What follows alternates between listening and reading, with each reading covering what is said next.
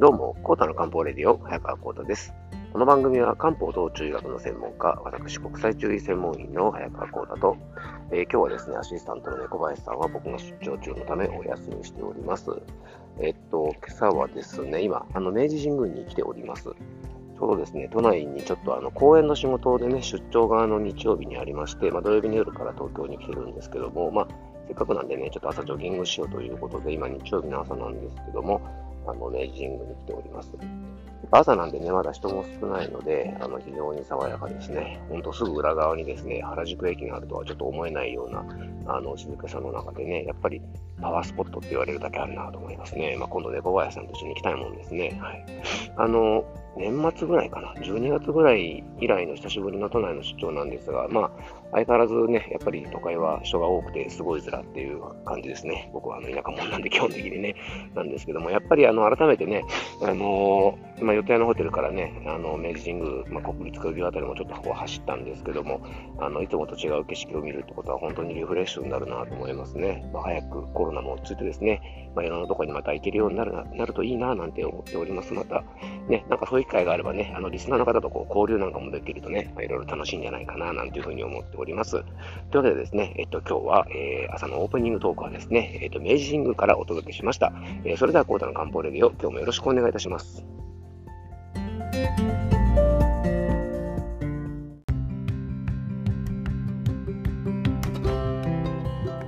はい。ということでね、今日の本題の方に入っていきたいと思います。えー、今回はですね、前回に引き続き、女性の健康と髪の毛のつながりについてね、お届けしていきたいと思います。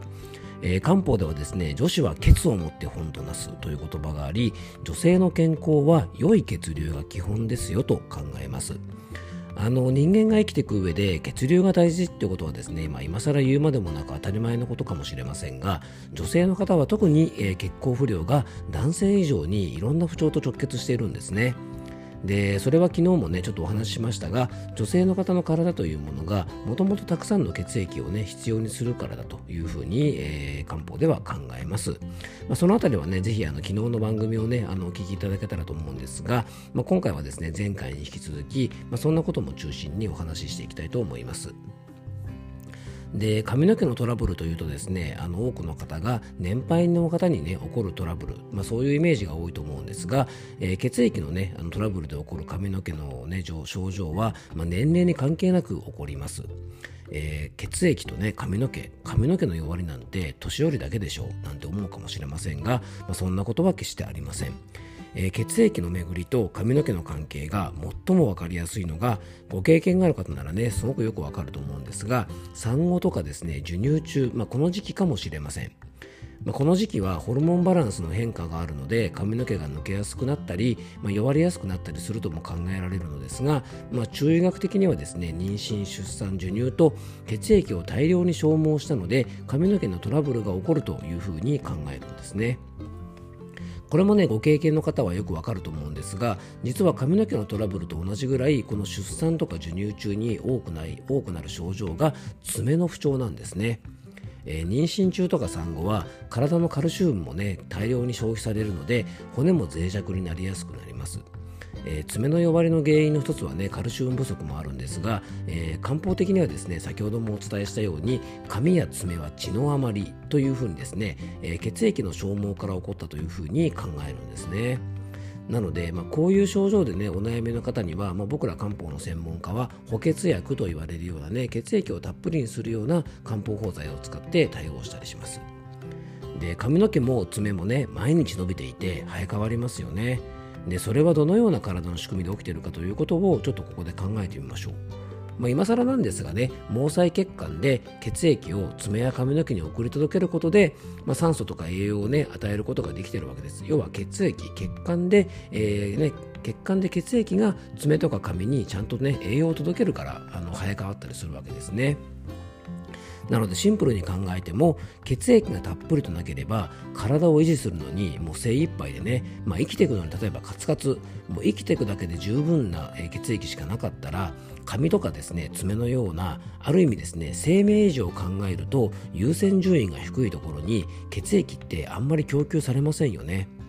で人間の体というのはですね非常に正直で命を維持するために体の各器官に優先順位をつけてそこが生き残れるように優先的に血液とかを送るようになってるんですね。あの最も分かりやすいのが寒い冬の時期に手足が冷えちゃう状態ですね。あれはですね極端な言い方をするとですね体の端っこ指先とかねあのそういったとこってなくてもあの命には関わらないんですね。なくても死にません。でも脳とか内臓に違いがなくなったらこれ命に関わりますよね。そういう意味でも髪とかね爪が美しい状態というのは体にしっかりと余力がある証拠とも言えると思います。あの金銭的にねこう裕福な人が、えー、ね、豪華なお洋服とかですねすごいお家に住めるのと一緒であの疲れが溜まっていてですね睡眠不足をしていて食事の内容とか時間が悪いというね体が弱りきった体に余力がない状態だと髪の毛の質とか量とか爪とかにも結局悪影響が出ちゃう、まあ、そんな風に考えると分かりやすいかもしれませんね。で髪の毛のトラブル対策は良い血流という話をねずっとさせてもらってますが抜け毛やねあの枝毛とかと同じく髪の毛のお悩みで多いのが、えー、女性の方なんかでもすごく多いのが円形脱毛症ですね。でこの円形脱毛症ですが例外はもちろんあるんですが漢方の考え方では髪の毛の弱りの原因である血の不足に加えてストレスで気の巡りが悪くなる部分的に血液の供給ができなくなる毛が抜けてしまうというふうに考えるのでえー、実はですねストレスというものが気を消耗して、えー、それでですねストレスとかで血管が緊張して血の巡りが悪くなるので髪の毛が抜けてしまう髪の毛の状態が悪くなるというふうに、えー、漢方では考えるんですね。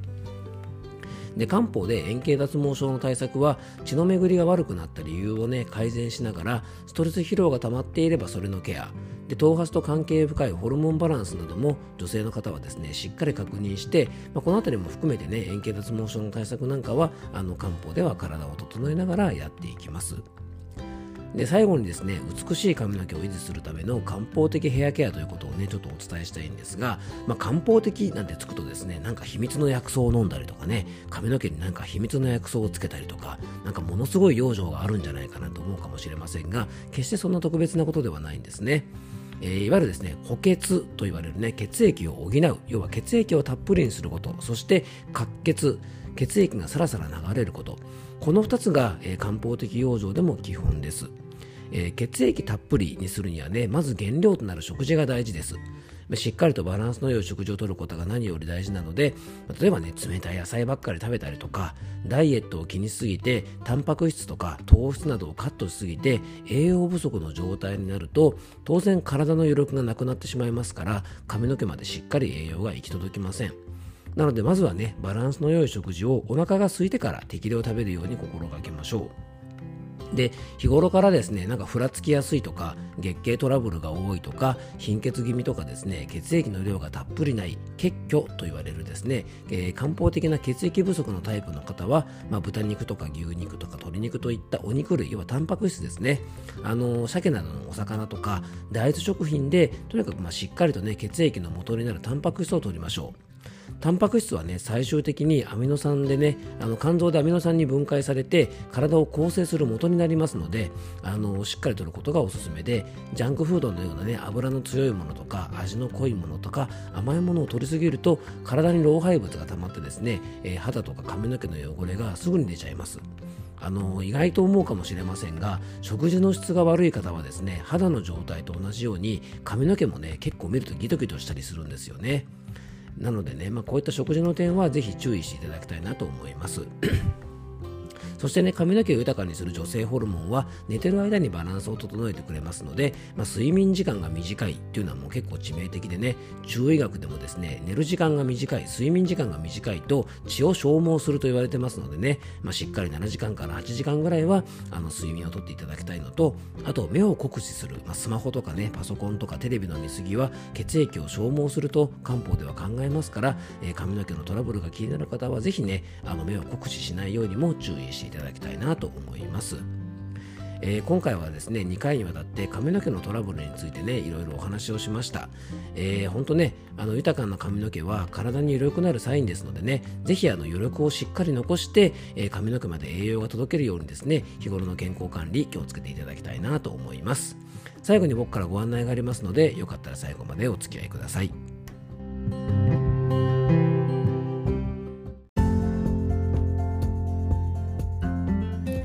はい。ということでね、今日は、えっ、ー、と、漢方的ヘアケアについてね、ちょっとお話をさせていただきました。えっ、ー、と、オープニングトークはですね、えー、出張先の東京の明治神宮からですね、ちょっとお伝えしたんですが、えっ、と、クロージングのトークはですね、ちょうどもう今ね、山梨の方に帰ってきて、えっ、と、お届けをしております。